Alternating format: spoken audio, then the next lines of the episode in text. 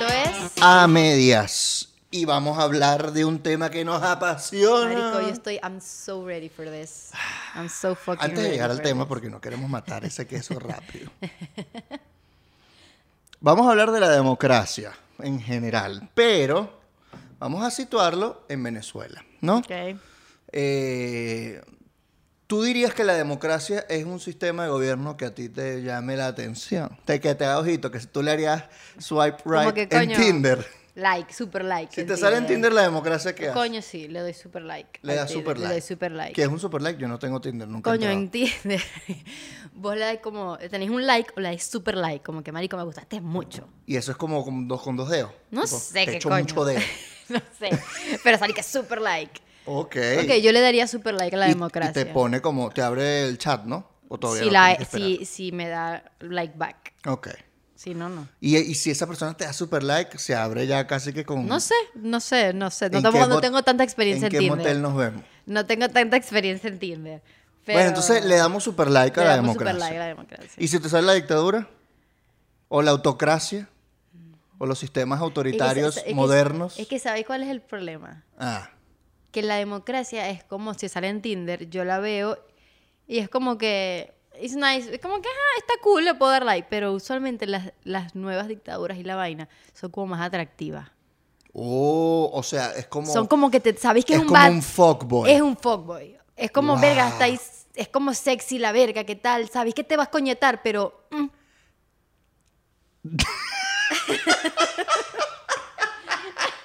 Qué bueno porque es el fuckboy de los sistemas políticos. Sabes que te vas a coñetar, pero te lo quieres coger. O sea, es que obviamente depende, ¿no? Porque hay.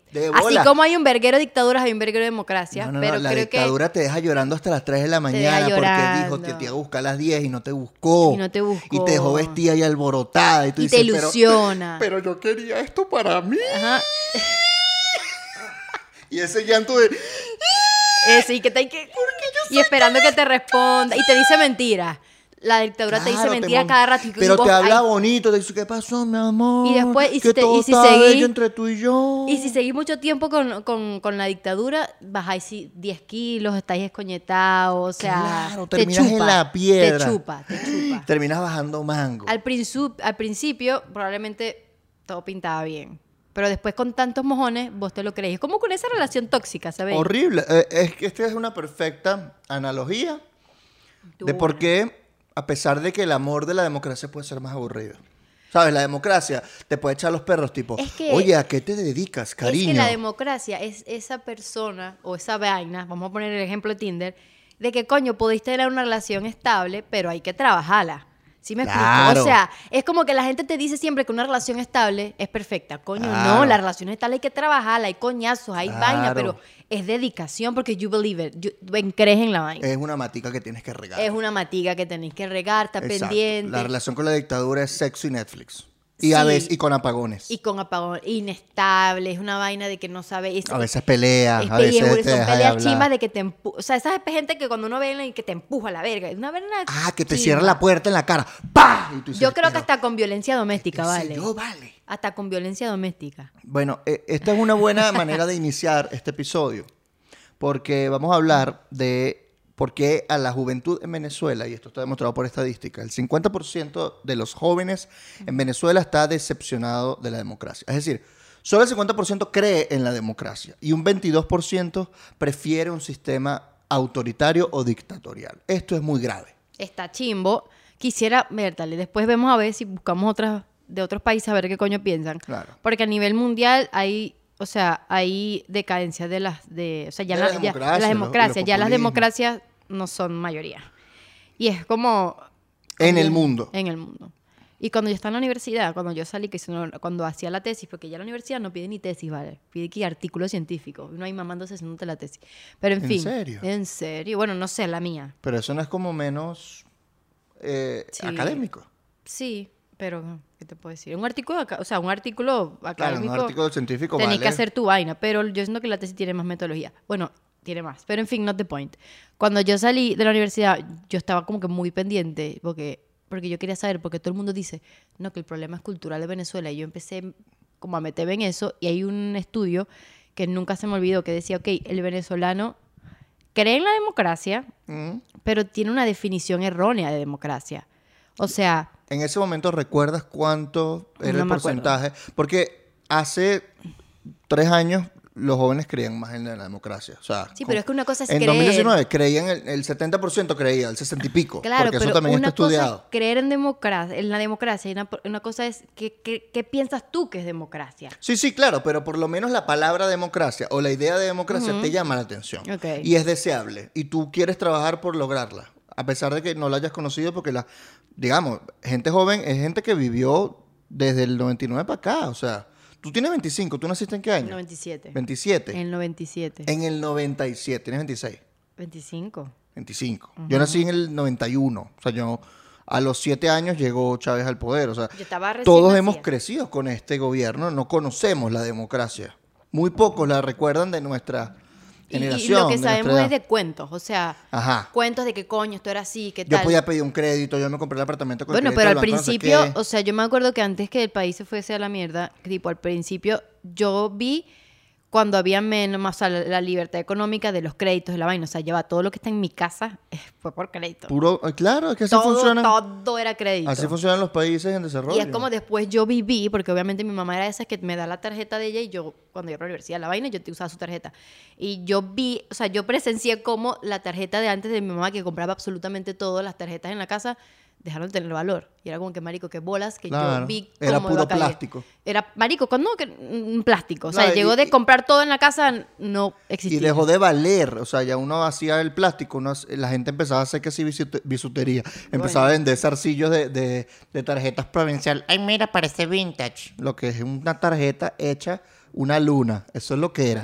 Pero la, la gente empezó a hacer esas vainas con las monedas, hay corazones de las Coño, lo- monedas de, de, die- No, de dos bolos, eso lo venden en todos lo los que- bazares. Lo que venden los colombianos en, en- los venezolanos en Colombia, Es tal cual, es carteras arrechísimas hechas de billetes venezolanos. Bueno, pero en fin, Eh, la vaina democracia y dictadura, vale. Eso se lo llevó la dictadura. Claro. Eh, eh, no, uno no recuerda y la de- cosa. y el declive de la democracia, porque cuando Chávez llegó, él fue electo, o sea, él no fue dictador, él no tomó el poder por la fuerza, aunque lo intentó en el 92. Sí. Cabe recordar siempre los inicios del caballero. Y eso Intentó, He tried. intentó por la fuerza, dijo, no lo "Coño". logró y dijo, bueno, me tocará hacer pop.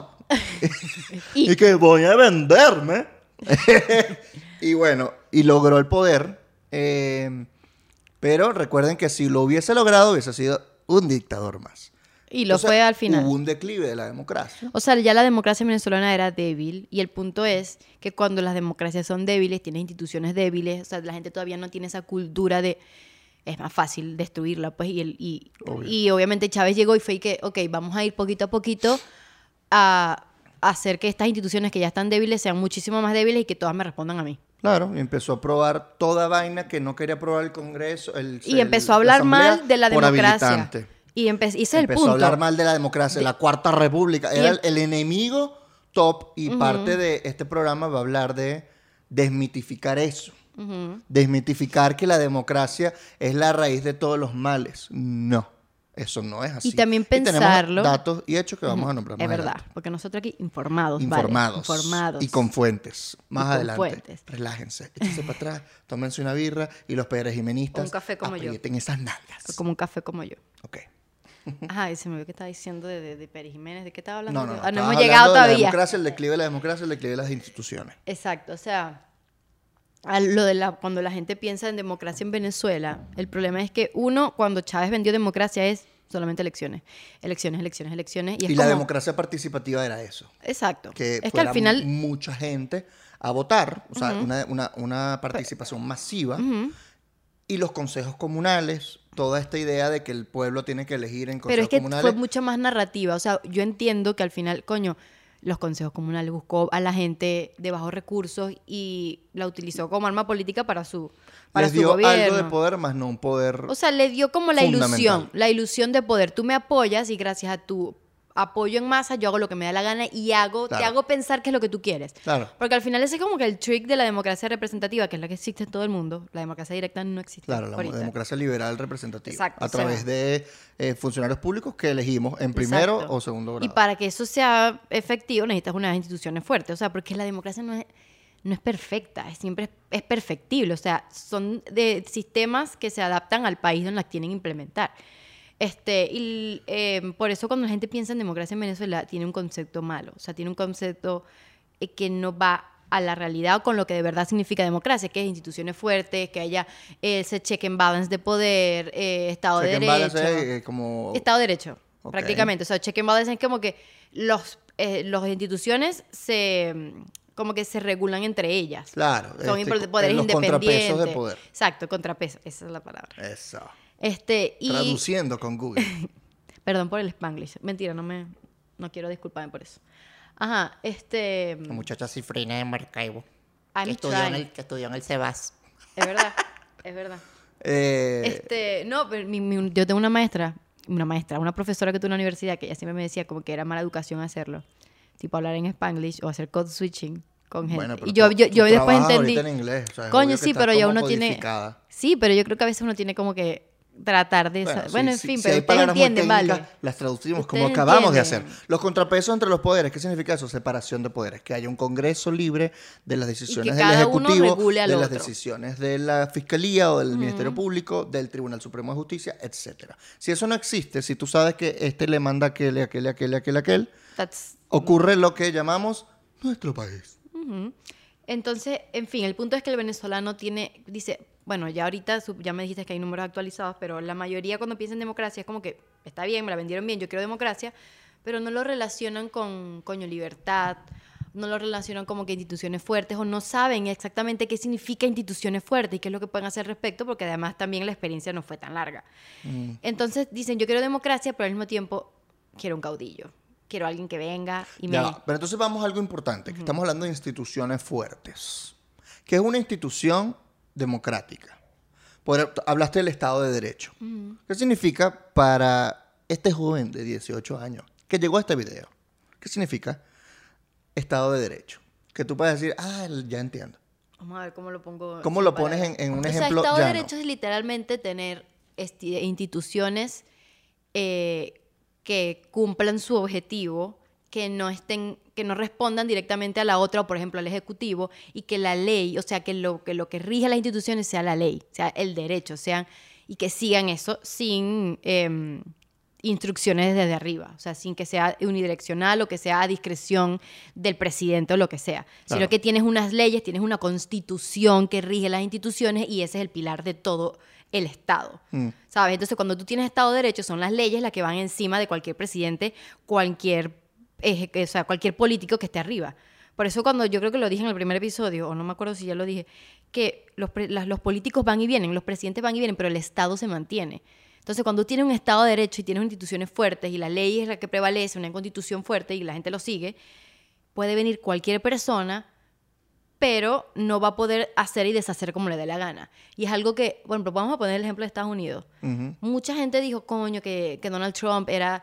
Es el, Iba a eh, destruir la Y bueno, yo era una de esas personas que decía, mira, él no, tie- no es una persona que tiene valores democráticos. Es una persona populista, no, y trata de, de- de moldear instituciones. o- a mí no sé si moldear, porque Estados Unidos al final tiene instituciones, instituciones fuertes y por eso no cayó el Estado. Puede haber, o sea, se pudo haber debilitado, incluso ahora puede estar debilitándose. En fin, yo no, no voy a estar hablando de Estados Unidos, pero eso es un ejemplo de que puede llegar un caudillo, pero no va a poder cambiar las leyes como le dé gana, incluso en su discurso. O no se le va a hacer tan Y fácil. no se le va a hacer fácil. Ese es el punto de la democracia. Cuando es fuerte o cuando estás construyéndola, obviamente va a haber corrupción, va a haber personas que van a llegar a querer hacer lo que les dé la gana, pero si tienes instituciones fuertes no se lo va a hacer tan fácil. O sea, tienes eso, tienes, tienes contraloría, tienes, tienes muchos pasos que seguir y muchos obstáculos para que tú puedas infringir la ley.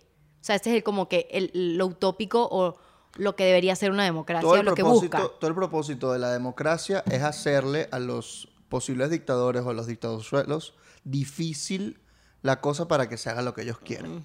Y al final se juega por el librito. como Estas son las reglas.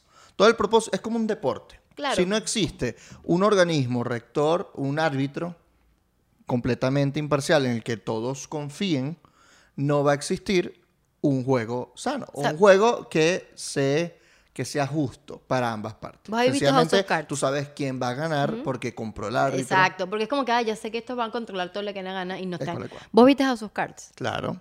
¿La viste toda? Este, no me ladillé. Estás como loco, la de pana, en serio. Sí, me fastidié después. Coño, de un I fucking love. En fin, el punto es, la última temporada no existe, el audio. Pero yo creo que por eso es- esos tipos de series con Estados Unidos, la vaina, son tan interesantes. Es porque ves como que la tramoya que tiene que meterse porque está la ley, porque está el Congreso. Porque cómo hago yo la estrategia del Congreso para que haga lo que yo quiero. Obviamente, en House of Cards es una cosa como que obviamente exagerada. El tipo Claro, hacer es un mon- fantasioso. O sea, tipo un asesino. pero bueno. por eso es bueno la tramoya, ¿sabes? Porque tienen tantos, tantos obstáculos o tanta, tanta burocracia.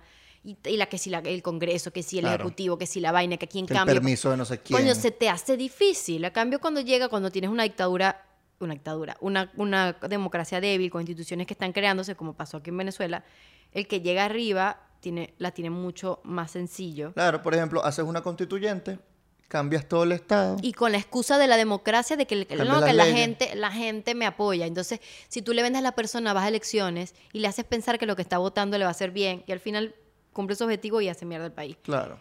Y ahí tenemos un tema de que muchas de las leyes que Chávez aprobó, lo, lo hemos mencionado, fue a través de ley habilitante y eso lo logró gracias a un- una asamblea que estaba, que él había ganado por mayoría, porque él era el popular y él 2000 ganó. ¿2000 qué? Cuando Eh, la, la el- asamblea ganó, ¿cuándo fue? La constituyente fue en el 2000.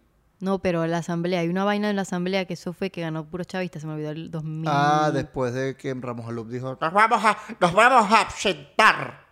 Absentar es la palabra, absentar. Eh, abstener. Abstener, Nos vamos a abstener y abstener y abstentar también. Eh, entonces, y, y- y Julio Borges y muchos Sí, de los pero ¿en políticos. qué año fue? ¿2009? Eso fue 2005. 9, 5, hay un año ahí, no me Coño, acuerdo. No sé si 2005. Fue después del Bueno, en fin, el punto es que Pero el punto es que l- la asamblea, por ser chavista, le dio el poder. Claro, es que ese es el punto. Pero entonces ahí tú vas, vamos al punto que tú mencionaste hace rato del caudillo. Porque la asamblea, a pesar de que puede ser completamente a favor de su, o sea, de su partido, pudo haberle dicho, epa, pero tú no puedes aprobar esta ley. Pero le loco. culo. Tú eres loco, Ramón. Y te- le puedes decir, no, presidente, yo estoy de su partido, tú sabes cómo es la vaina, pero shh, vamos a Pero calmarnos. ahí, ahí el punto ahí todos le estaban... Pero si, Mm, si, el, si el país es caudillista y que no vale, si yo complazco a mi líder, no joda, que no viene para mí. La vida, el, la plenitud. ¿Sabes? Entonces, evidentemente, este país es Y, caudillista. quizá, y quizás muchos de ellos, o sea, en ese tiempo todo el mundo creía en el proyecto de Chávez, pues. Mucha gente. O sea, Ojo, Chávez no es, que fue- no es que ganó por una mayoría. Lo que pasa es que la gran mayoría del país estaba decepcionada de la, de la democracia. Y ganó, evidentemente, el outsider. Eh, como casi pasa en Colombia ahorita. Con el, el Hernández. coño, ¿verdad que ganó Petro, Ganó Petro. Marisco? No, pero casi gana Hernández, que era el outsider. Bueno, pero, pero no joda. Bueno, no sé Ahora, cuál de los Petro dos. tiene rato echándole bola, por lo Sí, menos. Ya can- pero lo- el otro también era una pupu, pues. Sí, bueno, pero, Pero por coño, lo menos Petro tuvo me da un miedo. trabajo de años. Ay, Hernández salió que sí, hace nada. Bueno, aquí no estamos apoyando a ninguno de los dos, para que sepan. No, nada que ver. Pero el punto es que obviamente la gente se cansa y para castigar a la clase política dominante elige a un outsider, como pasó con Trump. Eso está pasando en todas las democracias. Hay un auge del populismo o un declive de las democracias. Están debilitando. Porque a la gente les ladilla el statu quo, que la vaina siempre es lo mismo, siempre la misma corrupción, siempre los mismos amiguitos beneficiados, etcétera, etcétera. Todo lo que conocemos de la democracia pasó en Venezuela en los 90, desembocó en el chavismo. ¿Es criticable eso de la democracia? Claro. que Claro. sí. Pero es Obvio. que la democracia tiene tantas aristas, uno puede moverla con tal. Entonces la gente piensa que la democracia es como que un solo modelo. No, marico, hay, como tantas eh, eh, maneras en las que tú puedes mover el Estado. Por ejemplo, las diferentes. eh, lo- ¿cómo es la asamblea esta que es unicameral, bicameral? O sea, hay tantas cosas que tú puedes hacer con la democracia para que esté ah, como que se acople a tu país. Mm. Igual como bueno, todos, son los, todos los regímenes políticos hacen eso, las dictaduras también, ¿no? Pero es como que la gente piensa en democracia y siento que es una sola cosa y al final es, hay que Sí, y es- trabajarla. Y es, más que elecciones, como decías hace Claro. rato. Eh, entonces, que va yendo al punto inicial, que los jóvenes ahorita estén decepcionados o defraudados, es mejor porque los defraudó la democracia, eh, los hizo creer algo que al final no fue. Eh, es obvio que haya una decepción, pero que sea el 50% el que no crea Está fuerte. en la democracia me parece preocupante, porque eso es caldo de cultivo para que llegue otro dictador y vayan y lo, y estamos, y vayan y lo apoyen. Y estamos a nada de que eso pueda ocurrir, de que surja otro líder autoritario que no le importe, solo, ah, porque me tiene, me tiene la ciudad bonita llena de murciélagos. entonces voy a votar por él. Y, y es otro tipo que va a hacer lo mismo, no va a democratizar el país. Exacto. Pero es que yo creo que estamos en un punto en que la gente dice, no me importa con tal dame calidad de vida. Entre comillas. Claro. Y aún así, esto es lo loco. La gente que vive en democracia tiene mejor calidad de vida que la gente que vive en regímenes Claro. autocráticos. O sea, Esto literal, ahorita vamos a buscar el mapita, a ver si lo ponemos aquí. Este, Ese que ese mapita estaba en rojo y en azul. Los países con mayor libertad, o sea, en sus regímenes democráticos, tienen mayor libertad económica y tienen mayor crecimiento.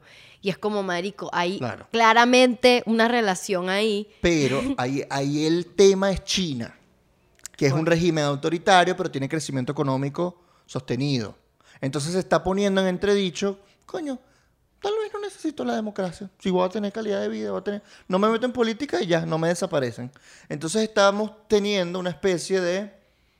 Ah, tú quieres vivir bien. No, no quieres vivir libre, solamente vivir bien, tener plata. Y con eso compra lo que tú crees que es libertad.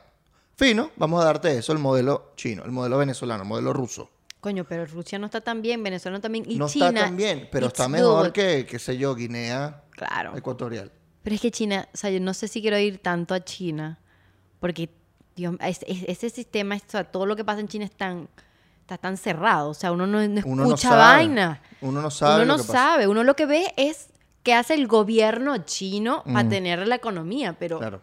¿Y la gente que está allá adentro? No, no, y eso es un tema mucho más Sí, sí, complejo. sí, sí. Pero existe ese caso extraordinario de crecimiento económico sin democracia. Claro, y eso pasa. O sea, por eso, y creo que aquí entramos a tema, porque vos, la gente, yo me acuerdo cuando, cuando fue es que estaban hablando con la vaina de Trump, que todo el mundo andaba, no, por- ah, con lo, con lo de Pérez Jiménez, con lo de Pinochet. Mm.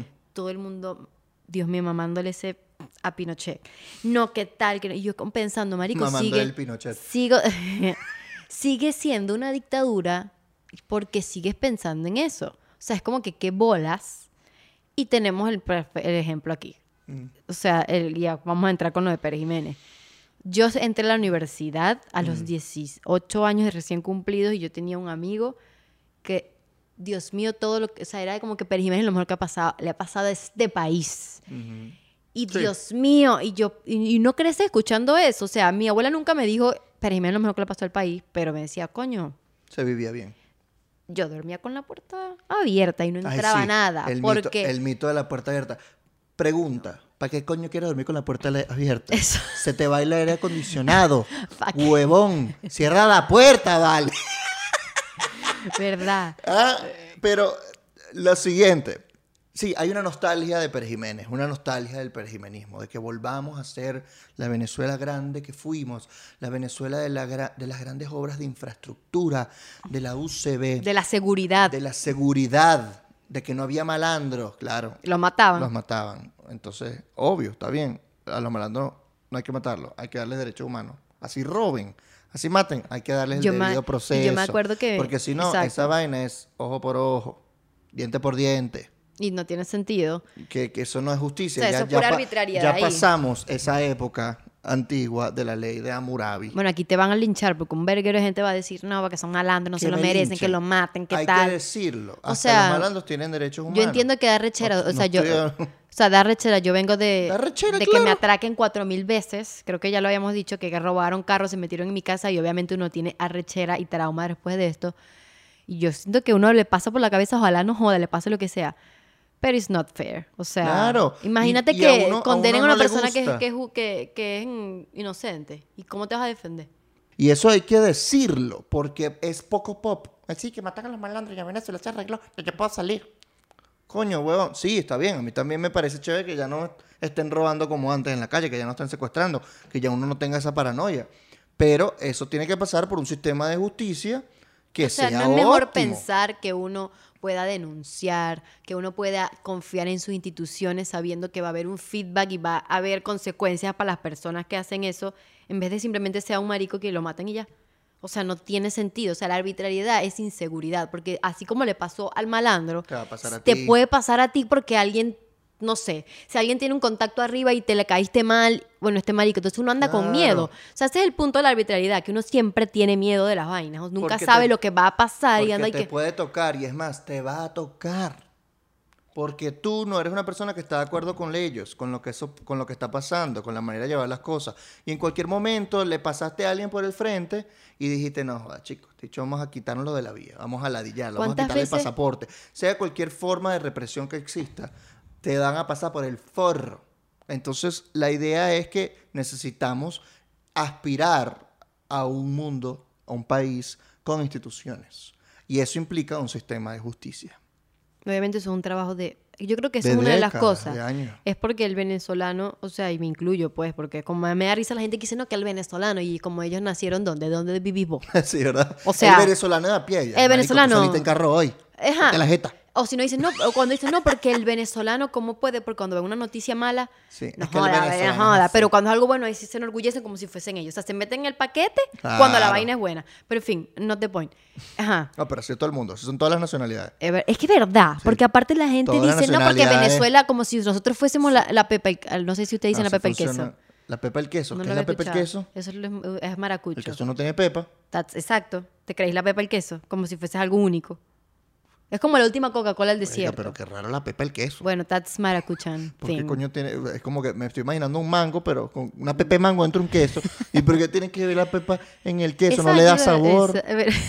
Pero, ¿sabes? Exacto, es como que la pepa el queso, estoy dando sentido. Como Ahorita coño, me pongo a pensar y yo nunca lo entendí. si yo digo la, pepa, el el queso, queso. no tiene. No, no es como. ¡Wow! Eres la pepa del queso. Es como. Pero es que no existe, es como eres algo el diamante en el carbón. Pero que no, no existe, sé. pero va a existir. Pero en Maracaibo, no sé, es pepa el Qué queso. raris, qué raro la pepa el queso, por favor, Maracaibo, rectificar.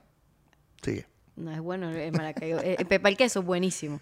Raro. Ajá, estaba hablando de que todos los Raro venezolanos... pepa el queso. Nunca lo había escuchado. Suena horrible. Bueno, no Porque el queso es esta, esta emoción sexosa que tenemos, el horny, para los que vende afuera de Venezuela, estar quesudo es estar horny, tener queso ¿Pero qué tiene que ver esto? Que la pepa el queso suena raro, es como que la pepa de lo que, de lo que quiero para cogerme, ¿sabes? Es como... Mira para dónde se fue. Pero o sea, que eso es lo mi- primero que... Pepa es pepa, la pepa del orto, y el queso.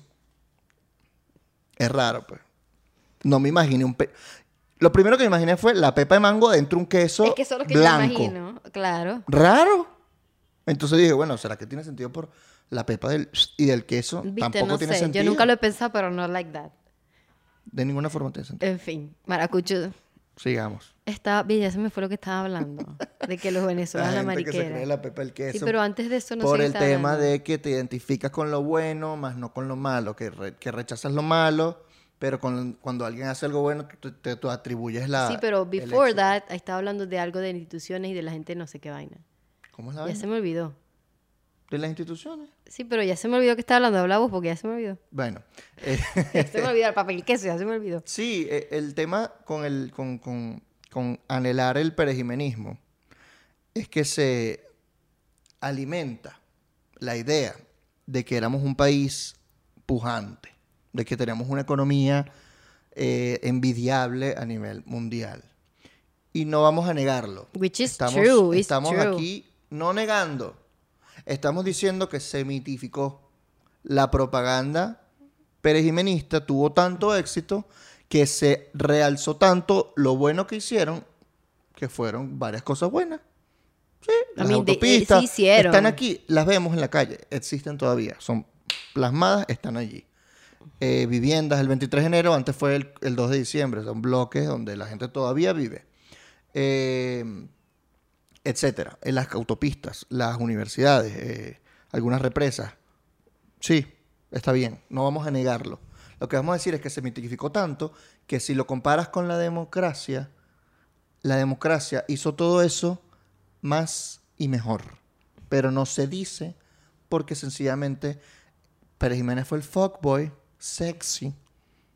¿Sí? Que hablamos al principio. Porque te dicen orden, yo te conozco, o sea, sexy, eh, porque también Ven es pa' pro- cogete, página al gato. Y dices, ay Dios mío, quiero esto toda mi vida. Y luego viene eh, Be- Betancourt que te dice, bueno, vamos a aprender unas O velitas. sea, y vamos a, vamos, tenemos que cocinar las lentejas. Pero la gente que trabajar, sabe- Mañana hay que trabajar. pero la gente que sabe futuro. es mejor, es más estable, es más tranquilo tener al tranquilito una o a relación, la tranquilita una relación que te dé estabilidad y que te dé y te dé seguridad, ¿no? seguridad, que te dé educación, Ye- que te dé... Exacto. O sea, ya, ya, que hablaste de, de la propaganda, hay algo que, o sea, que, que se distingue entre la propaganda, por ejemplo, de, de Chávez o la propaganda, la, la, la, que, la, la mainstream, que es esa propaganda que yo soy bueno y estoy haciendo todo esto y tengo un enemigo en común y le echo la culpa a alguien por todos mis males. Esa es la gebeliana. Ajá, exacto. La del ministro La de de Goebbels, propaganda. la de Joseph Goebbels, del ministro de propaganda de, Adolf Hitler. Hitler. que es como, por ejemplo, ahí, bueno, hablando de Hitler, los judíos eran lo malo. Aquí, el, el imperio. Siempre hay como esa, ese grupo que el le vamos a echar la, la, culpa. cuarta, el enemigo Y interno la cuarta. que es aliado del imperio. Exacto. Entonces, con eh, Jiménez fue distinto porque no hubo ese enemigo en común, sino que su propaganda estaba based on facts. O sea, él no decía mentiras de lo que estaba haciendo. O sea, hice todo esto bueno, vamos a ponerle resaltador, luces LED y vamos a decirlo en todas partes para que sepan lo bueno que estoy haciendo. Porque aparte, hay que englobarlo o enfocar lo que estaba haciendo Pérez Jiménez en ese momento en el contexto mundial. O sea, eso era después de la Segunda Guerra Mundial, plena Guerra Fría.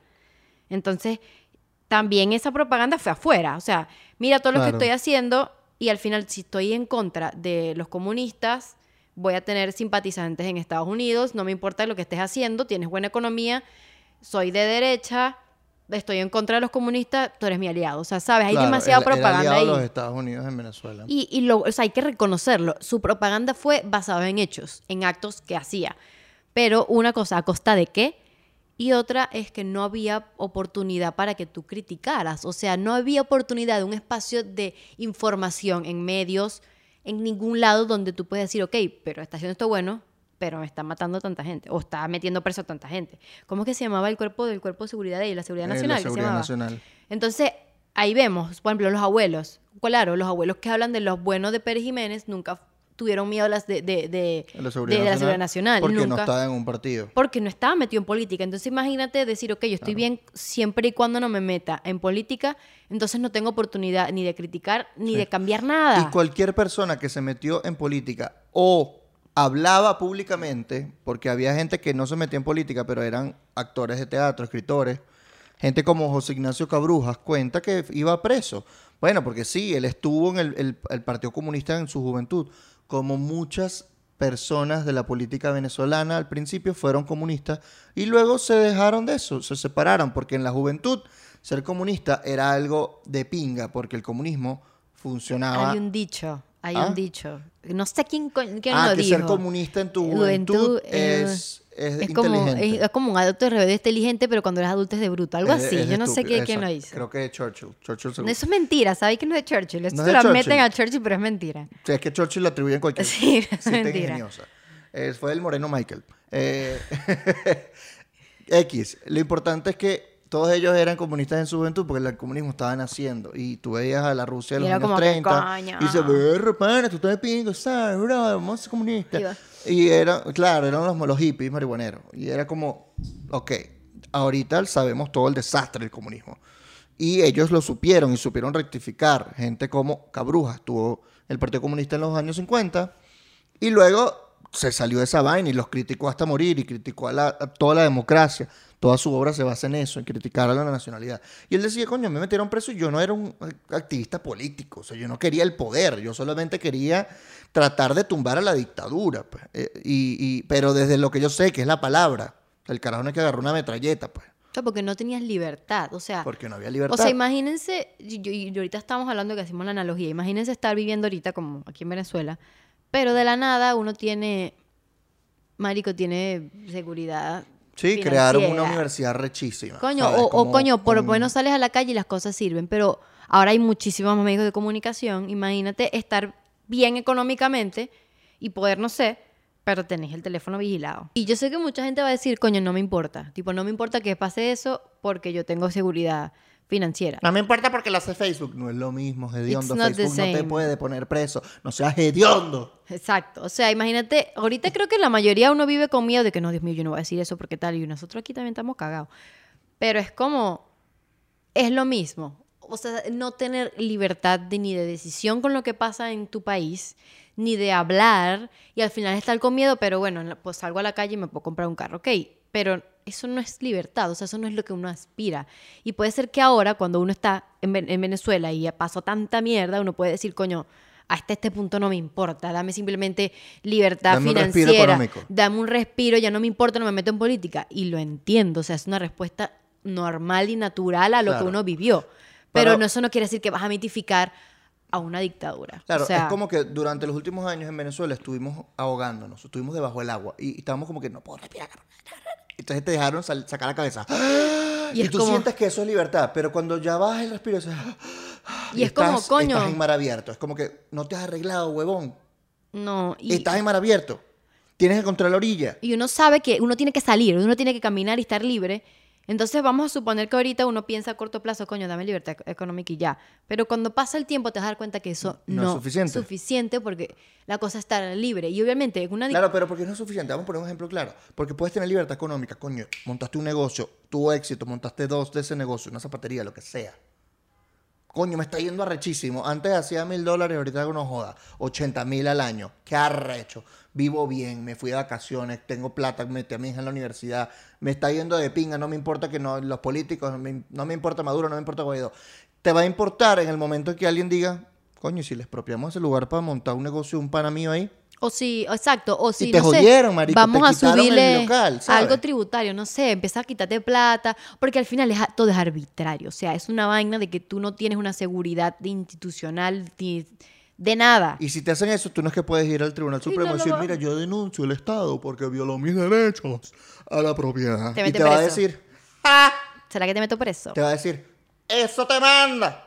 ¿quién te manda a andar creyendo en pajaritos preñados? En el perijimenismo madurista. No, vamos a llamarlo así. Pero vamos a hablar de Pérez Jiménez, porque quiero hacer énfasis en el mito perejimenista. Porque creo que lo que está funcionando en Venezuela ahorita es el mito de, oye, pana, si la, de- si la dictadura me trae beneficios económicos, yo me callo la jeta y ya.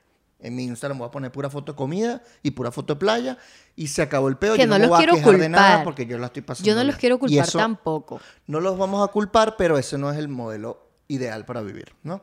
Eh, ni para ti ni para tus hijos. Eh, ¿Qué pasa con el perijimenismo y por qué es un mito? Porque, y esto tenemos hechos, tenemos números, no los voy a decir ahorita, pero no me los sé de memoria. Voy a poner la fuente en el link de la descripción que ustedes pueden investigar más adelante. Y ponemos los y numeritos comparar. aquí como para poner las dos. Y se vamos a comparar algo, y no es que voy a jalarle bolas a uno para desprestigiar el, Sí, no es el- trabajo de ¿sabes? Perimera. Voy a comparar. Comparamos el quinquenio de Rómulo Betancourt de 1959 a 1964 y los 10 años que duró Pérez Jiménez de dictadura, desde que tomó el poder por la fuerza. No es que lo eligieron, a Betancourt lo eligieron. Ese, después de que tumbaron a Pérez Jiménez, obviamente lo, ya sabemos la historia. Eh, estamos comprando 10 años versus 5 años de, de gobierno. Betancourt hizo más escuelas, alfabetizó más gente. Los números no me los recuerdo, están aquí. Eh, están abajo en la descripción. La descripción. La energía eléctrica, se consumió más energía eléctrica durante el gobierno de Betancourt porque se inauguraron más represas y se empezó a construir el Guri, la represa todavía más grande de Venezuela y una de las más grandes de América. Eh, se terminó con el gu- siguiente gobierno, el de Raúl Leoni, como él lo había previsto en su memoria y cuenta del año 63, diciendo, esta vaina se va a terminar en cuatro años, y se terminó en el tiempo que se dijo. Eh, energía eléctrica. Eh, la reforma agraria benefició como a 150 mil campesinos, más que de la época de Pérez Jiménez. La carretera. Carretera. Acaba de llegar el agua. La de la plata. Las carreteras, hizo más carreteras. Lo del Bolívar, que se dice, esto es una cosa que se dice mucho. Con Pérez Jiménez el Bolívar era la moneda más fuerte. Es porque el Bolívar estaba sobrevalorizado.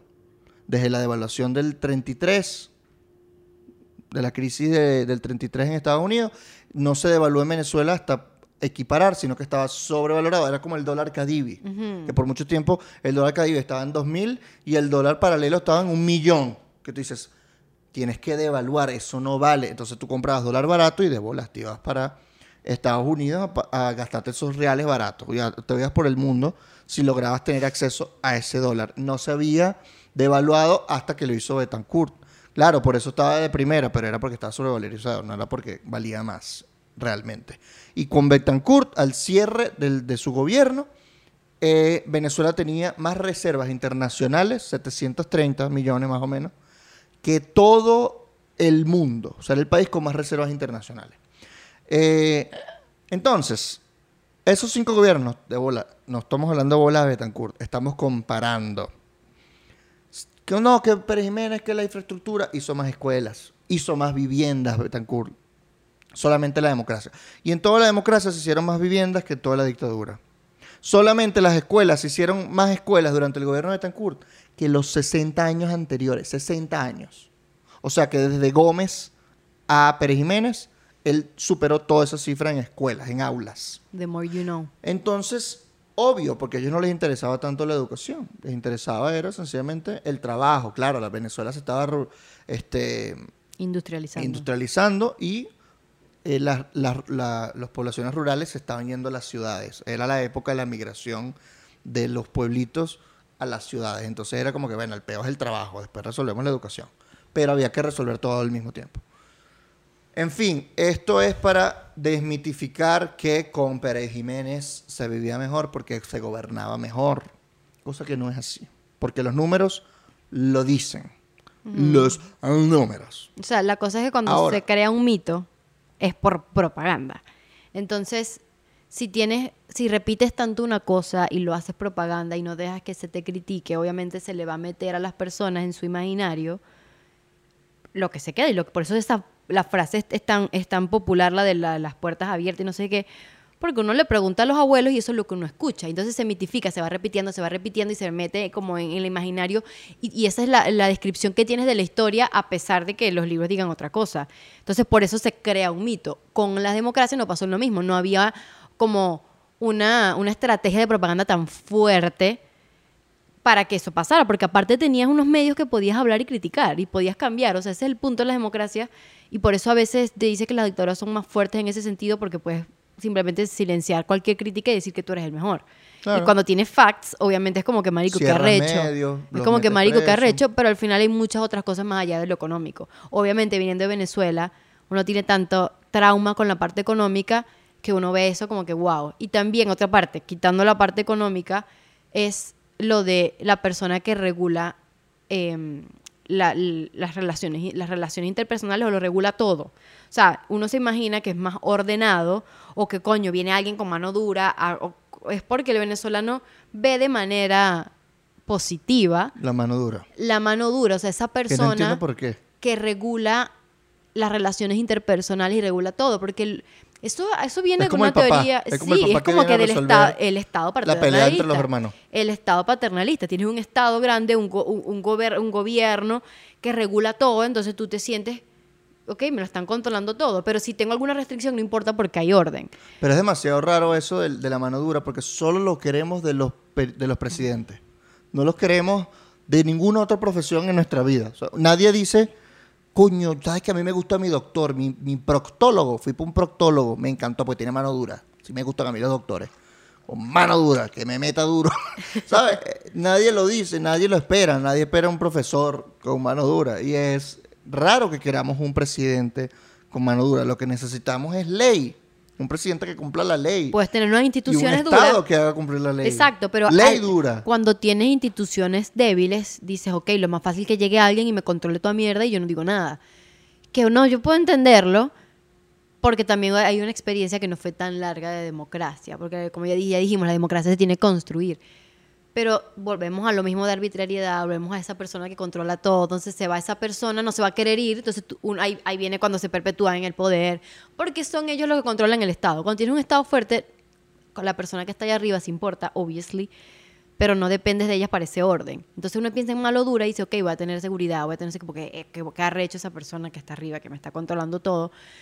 Pero yo creo que hay que educar un poco más. O sea, hay que educar en el hecho, es preferible tener unas instituciones y trabajar en ellas que buscar una persona que lo, que lo, que lo resuelva todo. Ah, ya me acordé de lo que se me había olvidado. Y esto es una, esto, vas para allá y quiero decir est- esto porque creo que resume lo que queremos decir. Es que la mejor de las dictaduras es peor que la peor de las democracias.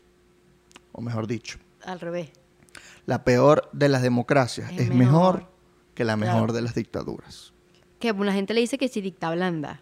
Y es como, Dicta blanda es cuando no matan Y- a gente. No, sí matan, pero uno persiguen. tiene como...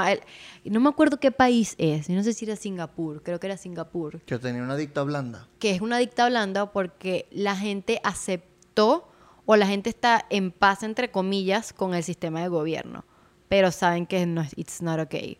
O sea, creo que era Singapur, es como que está hablando, es como, I know it's not right, pero hice ¿Pero las qué puedo hacer? Pero hice las paces, ¿sabes? Y es como, mm, Que es, que pa- weird. que es para donde están apuntando mucha gente aquí, no solo del gobierno, obviamente, sino de la oposición. O sea, hay, hay élites económicas, hay factores políticos, factores sociales que están apuntando a, bueno, vamos a tratar de encaminarnos por esta vía y tratar de jugar el juego que nos están imponiendo, en lugar de pedir democracia, pedir elecciones libres para que se escoja un presidente que de verdad quieran los venezolanos y no que quieran 3 millones de electores que no representen a los venezolanos de 18 millones que están en el padrón electoral. O sea, es- esas elecciones son no representan realmente lo que queremos. Entonces, en vez de apuntar para allá, dicen, "Ay, no, vamos a jugar con esto. Esto es lo, Sí, nos están poniendo las reglas, que ladilla. Marico, qué fastidio, vamos a irnos con, con, con sí, sí, con esta ley, a pesar de que no han derogado la ley de, de precio justo, en cualquier momento la vuelven a poner y vuelven a joder a todos los empresarios. Vamos a seguir con esta gente. No sirve, pana. O sea, las vainas hay que cambiarlas de raíz para que realmente haya un cambio hacia la libertad.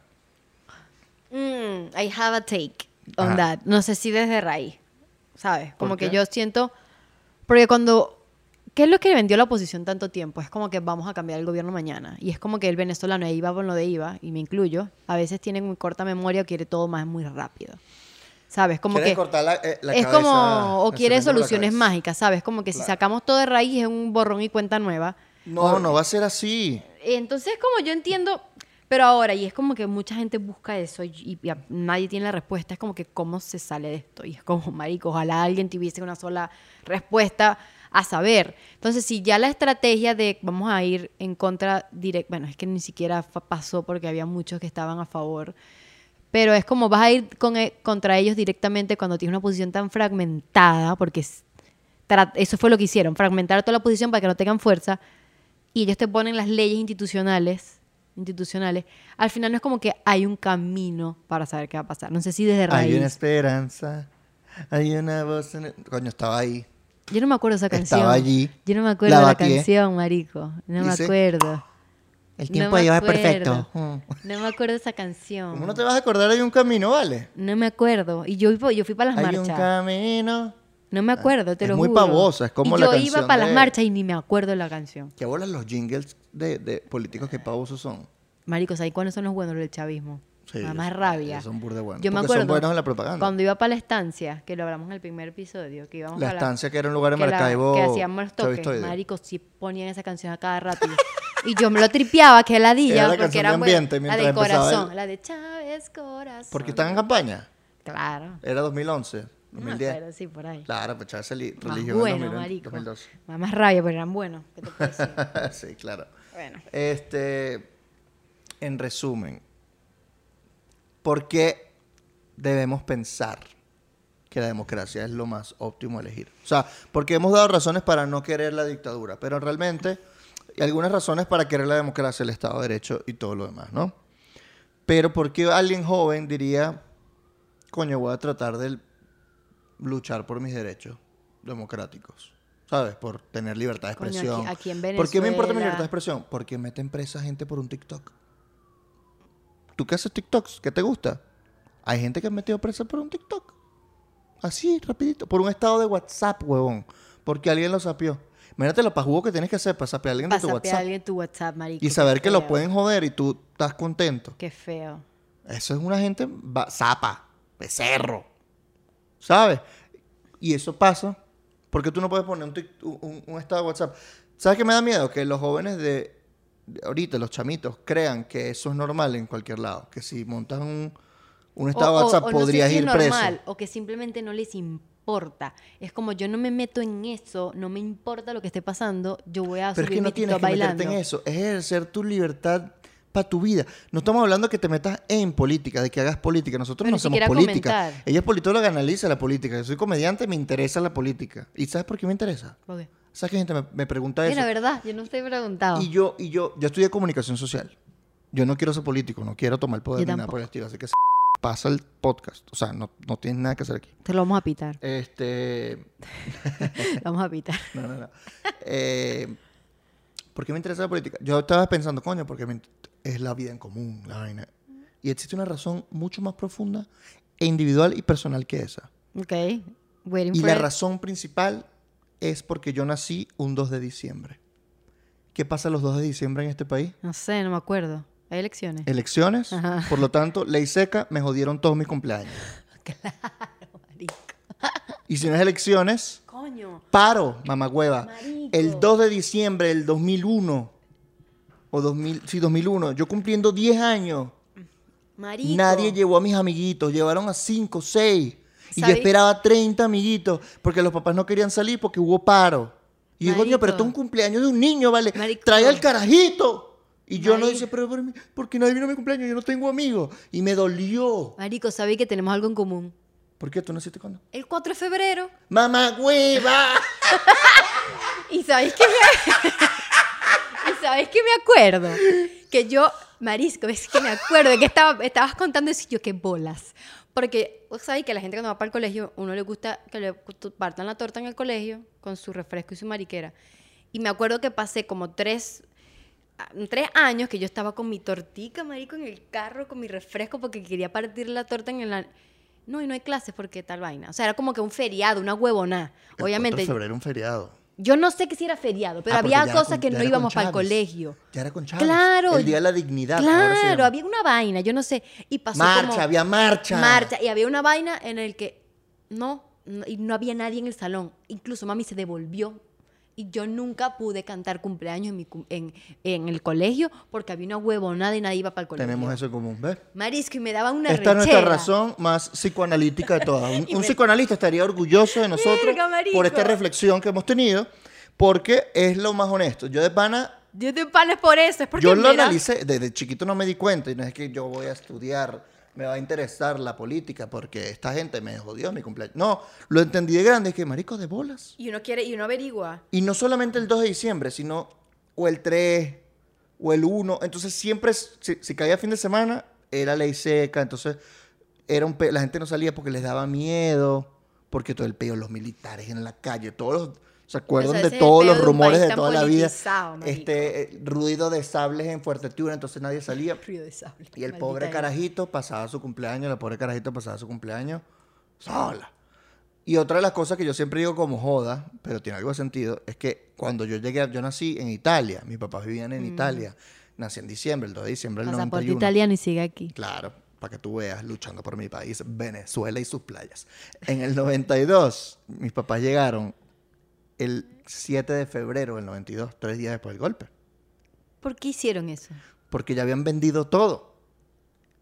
Ya alquilar, habían, el, el el apartamento que tenían alquilado lo habían entregado. El carrito que tenían o la motico, no me acuerdo, la habían vendido. Y ya, era- ya mi papá había renunciado y era como que, marico, acabo de tener un bebé recién, vámonos para Venezuela, ya está mi familia. Claro. Y, y mis papás, y que, bueno, el 4 de febrero, todos nerviosos. De bolas, marico. Y era muy cómico porque había una tía que vivía en Maracaibo, que allá estaba el peo con Osvaldo Al- Al- Álvarez Paz, que era el gobernador. Y allá lograron tomar el, el cuartel que iban a tomar, que era Arias Cárdenas, Ah, el, Arias comandante. Cárdenas, claro. Y, y había rumores el 4 de febrero, ¿no? Llamaban por teléfono a mi tía y mi tía histérica. ¡Ah! ¡Que mataron a Osvaldo Álvarez Paz! ¡Que esto es horrible! Y llamaban a mi tío que estaba en Caracas, que era un economista respetado. Mi tío fue director del Banco Mundial eh, para Venezuela, en Sol del Búfalo. Y mi, tío, que siempre ha sido nuestro, marico, nuestro el sabio de la familia del Búfalo. Mi tío, no vale, todo está tranquilo, ya está controlado. Vénganse, relajados, vénganse. Entonces tenía estas dos voces horribles del angelito y del diablo y no sabían qué hacer y dijeron, bueno, vámonos para Venezuela, ya tenemos todo y llegaron acá. Y yo, con, yo era un bebé de dos meses. Y ellos, lo primero que escuchan en el aeropuerto es Chave Chichave. Chave Chichave. Se decía mucho, ¿no? El jueguito de palabras. Pues siempre tenemos un chistecito apenas ocurre una vaina en Venezuela, ¿no? Qué bola. Y eso fue lo primero que escucharon mis pequeños oídos de bebé a los dos meses. Porque él se acuerda, Chichave. Porque él se acuerda. Yo me acuerdo, siempre juego con esto, pero obviamente no. Pero eh, esta idea de que yo llegué y ya. en- llegué cuando Chávez entró en escena este país. O sea, yo nací con Chávez. Yo nací con Chávez entrando en la escena de este país. Entonces, de alguna manera marcó mi vida.